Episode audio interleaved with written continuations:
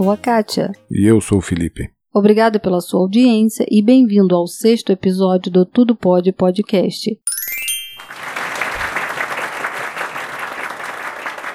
Nos acompanhe nas redes sociais pelo Facebook, Instagram e Twitter. Assine o nosso canal do YouTube Tudo Pode Podcast. Nos escute pelos principais aplicativos de podcast como Cashbox, Spotify e iTunes. E se gostar, assine o feed. Se você estiver assistindo pelo YouTube, por favor, deixe um joinha. E qualquer dúvida ou sugestão de pauta, nos envie um e-mail para contato@tudopode.com.br.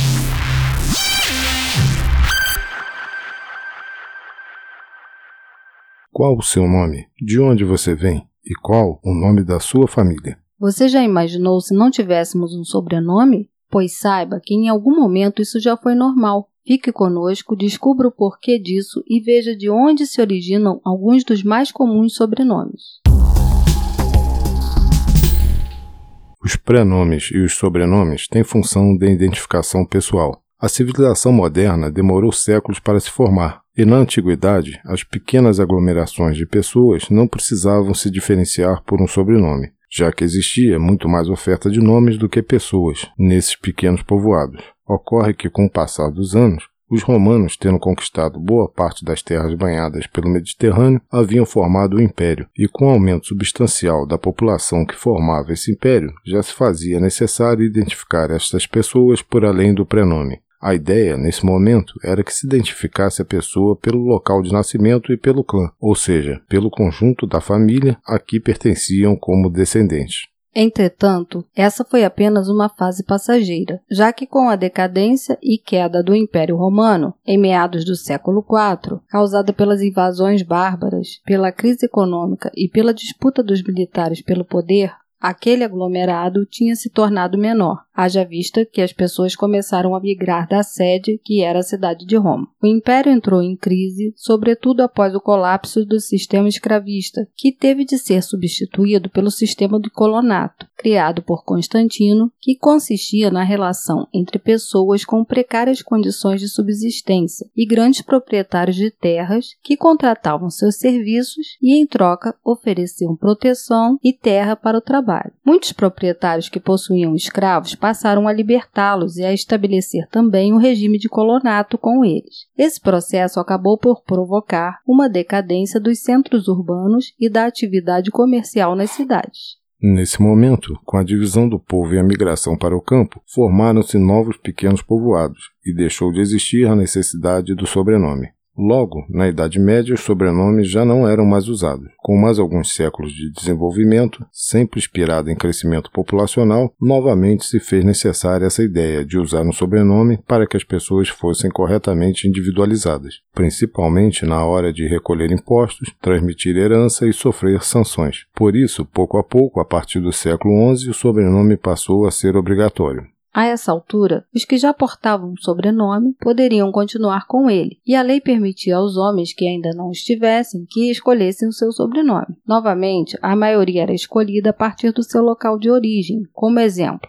um cidadão que morava em um determinado local de cultura de plantação poderia usar o sobrenome Oliveira, ou se morasse próximo a um local de grandes pedreiras, poderia usar Rocha. Também, alguns sobrenomes nasceram das habilidades e profissões dos indivíduos, ou seus instrumentos de trabalho. Como exemplo disso, temos os sobrenomes Machado para um lenhador e Ferreira para algum forjador ou proprietário de terras ricas em ferro. Características físicas também marcavam, como exemplo, a cor da pele, moreno, ou o cabelo, penteado. Qualidades morais também trouxeram sobrenomes como guerra e gentil. A religião também contribuiu com sobrenomes, como por exemplo Bento e Santiago. Já em outros casos, quando não existia precedente de local, habilidades, profissões ou qualquer outra razão, os indivíduos poderiam ser conhecidos simplesmente por serem filhos de alguém, como exemplo, Peterson, filho de Peter, e Rodrigues, filho de Rodrigo. Essa é apenas uma classificação minimalista. Já que os critérios foram bem mais diversos. No Ocidente Europeu, foi a partir dos séculos XV e XVI que os nomes de identificação tornaram-se de fato sobrenomes de família e passaram a ser sistematicamente registrados, normalmente nas igrejas de batismo. Pesquisar a árvore genealógica até essas épocas é uma possibilidade real, ainda que se apresente dificuldades para encontrar documentação comprobatória. Para épocas anteriores, essas dificuldades se multiplicam. Em 1564, o Conselho de Trento ordenou que as paróquias registrassem cada indivíduo com seu próprio nome e o respectivo sobrenome. Desde então, cada um de nossos ancestrais vem transmitindo o nome de família a seus descendentes, definindo e registrando os seus graus de parentesco. Trazendo todos esses aspectos para os campos de derivação em solo brasileiro, a maior parte dos sobrenomes que aqui circulam é de origem portuguesa e chegou aqui com os colonizadores. Vamos agora dar alguns exemplos desses nomes. Os sobrenomes como Coimbra, Varela, Aragão, Cardoso, Araújo, Abreu, Lisboa, Barcelos, Faro, Guimarães, Braga, Valadares, Barbosa e Lamas são de origem meramente geográfica. Já Pereira, Figueira, Oliveira, Amoreira, Macieira e tantos outros se referem a simples propriedades rurais onde um determinado tipo de plantação era privilegiado. Agora vamos a sobrenomes brasileiros que vieram de apelidos, alcunhas que foram atribuídos a uma pessoa para identificá-la e depois se incorporou ao seu nome como se dele fizesse parte. Alguns destes vieram de características físicas, como por exemplo, louro, grande, moreno, guerreiro, bravo, pequeno, calvo e severo. Outros vieram baseados em nomes de animais, fosse por traços de semelhanças físicas ou por características de temperamento, tais como lobo, carneiro, aranha, pinto, leão e canário. Ainda temos os que derivaram de correspondentes paternos, como por exemplo Antunes, origem Antônio, Alves ou Álvares, origem Álvaro, Bernardes, origem Bernardo, Domingues, origem Domingos, Gonzales, origem Gonzalo. Gonçalves, origem Gonçalo. Martins, origem Martin ou Martino. Mendes, origem Mendo ou Men. Nunes, origem Nuno. Soares, origem Soeiro ou Soário. E Vasques, origem em Vasco.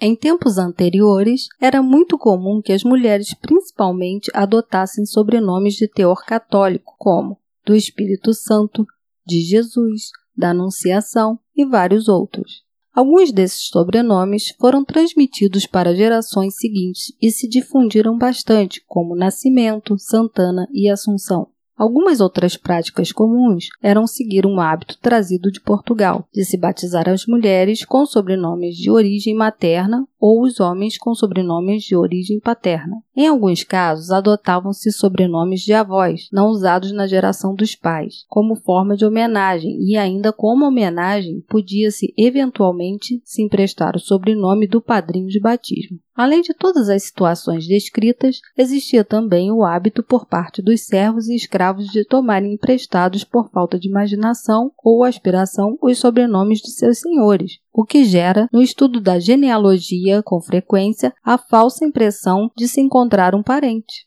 Tivemos aqui a influência da religião trazida pelo novo cristão, o judeu ibérico. Quando os judeus foram obrigados a se converter à religião católica, desapareceram nomes como Isaac, Jacó, Judas, Salomão, Levi, Abeacar e Benafassã. E ficaram somente os nomes e sobrenomes cristãos. Tomaram nomes vulgares sem nada que os diferenciasse da maioria dos cristãos velhos, a não ser, por vezes, a manutenção de algum sobrenome antigo judaico, pelo qual o indivíduo era vulgarmente conhecido. Assim aconteceu com Jorge Fernandes Bichorda, Afonso Lopes Sampaio, Henrique Fernandes Abravanel, Duarte Fernandes Palassano, Duarte Rodrigues Zaboca, etc. É, portanto, falsa ideia de que os cristãos novos usavam nomes de árvore como Nogueira, Pereira, Pinheiro, Carvalho, etc. Estes já eram sobrenomes existentes e pertencentes à própria nobreza de épocas anteriores. Na lista de processados pelo Santo Ofício por serem judeus ou cristãos novos, encontraram-se milhares de nomes e sobrenomes genuinamente portugueses. Analisando essas listas, nota-se que qualquer sobrenome português poderá ter sido em algum tempo ou lugar usado por um judeu ou por um cristão novo. Não escaparam ao uso sobrenomes bem cristãos, tais como dos Santos, de Jesus, Santiago, entre outros. Certos sobrenomes, porém, aparecem com maior frequência, tais como Mendes, Pinheiro, Cardoso, Paredes, Costa, Pereira, Henriques. O de maior incidência, no entanto, foi Rodrigues. Ainda falando de sobrenomes de origem da colonização portuguesa, o mais comum no Brasil, o sobrenome Silva, que em latim significa selva, foi trazido pelos portugueses com a colonização, sendo atribuído àqueles que não traziam consigo nome de família ou àqueles que não se sabia ao certo de que cidade ou região procediam. O registro mais antigo desse sobrenome no Brasil é o do alfaiate Pedro da Silva, datado em 1612 mas nem todo sobrenome que circula em terras nacionais foram trazidos pelos colonizadores.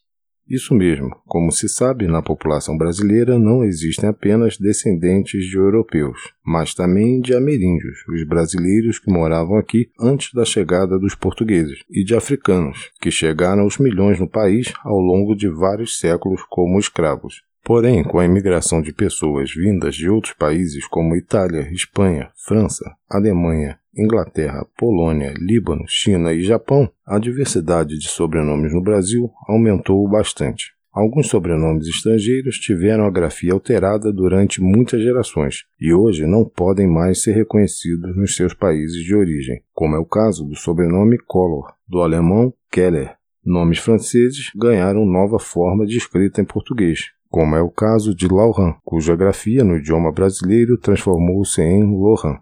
Mas nem só nos sobrenomes essa lógica foi permeada.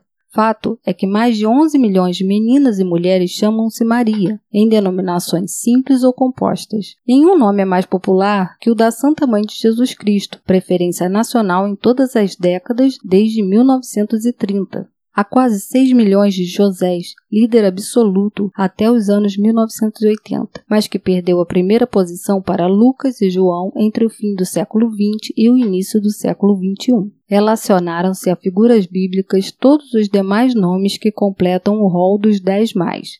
Ana, João, Antônio, Francisco, Carlos, Paulo, Pedro e Lucas. Eles batizam ao todo quase 35 milhões de brasileiros. Alguns de vocês já devem estar se perguntando por que o Brasil, tendo sido um país escravagista, quase não possui a presença de influências de nomes africanos. Entretanto, isso tem um motivo. A presença quase residual de designações de raízes indígenas e africanas dá a medida do sequestro de identidade promovido pelos portugueses contra os povos que também construíram o Brasil. A questão é emblemática. Em 2013, o portal GLE10 Instituto da Mulher Negra publicou uma extensa lista de nomes masculinos e femininos de origem africana para, nas palavras da coordenadora executiva Sueli Carneiro, ajudar a resgatar a negritude do povo. Ela própria e o então marido, 36 anos atrás, tiveram dificuldade para batizar a filha como Luanda, em referência à independência do país em 1975. O escrivão alegava que o nome era desconhecido e esquisito. Outro exemplo semelhante, mais recente, aconteceu com o casal Cizinho África e Jéssica Juliana, que denunciou a resistência do cartório do segundo distrito de São João de Meriti, na Baixada Fluminense, em registrar a filha deles alegavam que o nome escolhido, Maqueda Foluk, que significa grandiosa aos cuidados de Deus, poderia causar vexame à criança no futuro. O Ministério Público do Rio de Janeiro vergonhosamente também deu parecer contrário. Alegou que Maqueda soaria como queda ruim, Maqueda, e sugeriu o uso de um prenome coloquial, seguido do africano, algo como Ana Maria Maqueda. Infelizmente, isso demonstra que após mais de 130 anos da abolição da escravatura e da República, o Brasil ainda não parece ser um país tão livre e independente como deseja e precisa.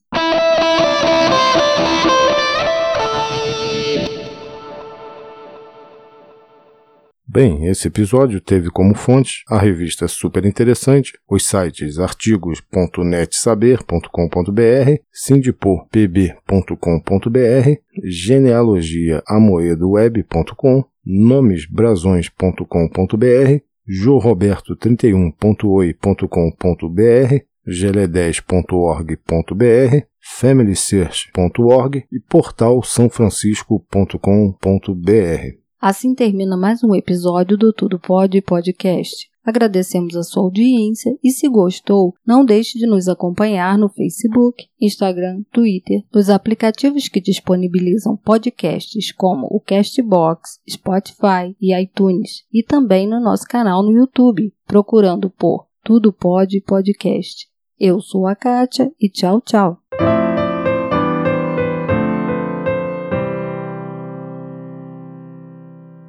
E se você desejar, nos escreva também pelo e-mail contato@tudopod.com.br. Para saber que um novo episódio foi lançado, assine o feed de notícias ou se estiver pelo YouTube, ative as notificações dando um clique no sininho. Semana que vem tem mais. Eu sou o Felipe e tchau.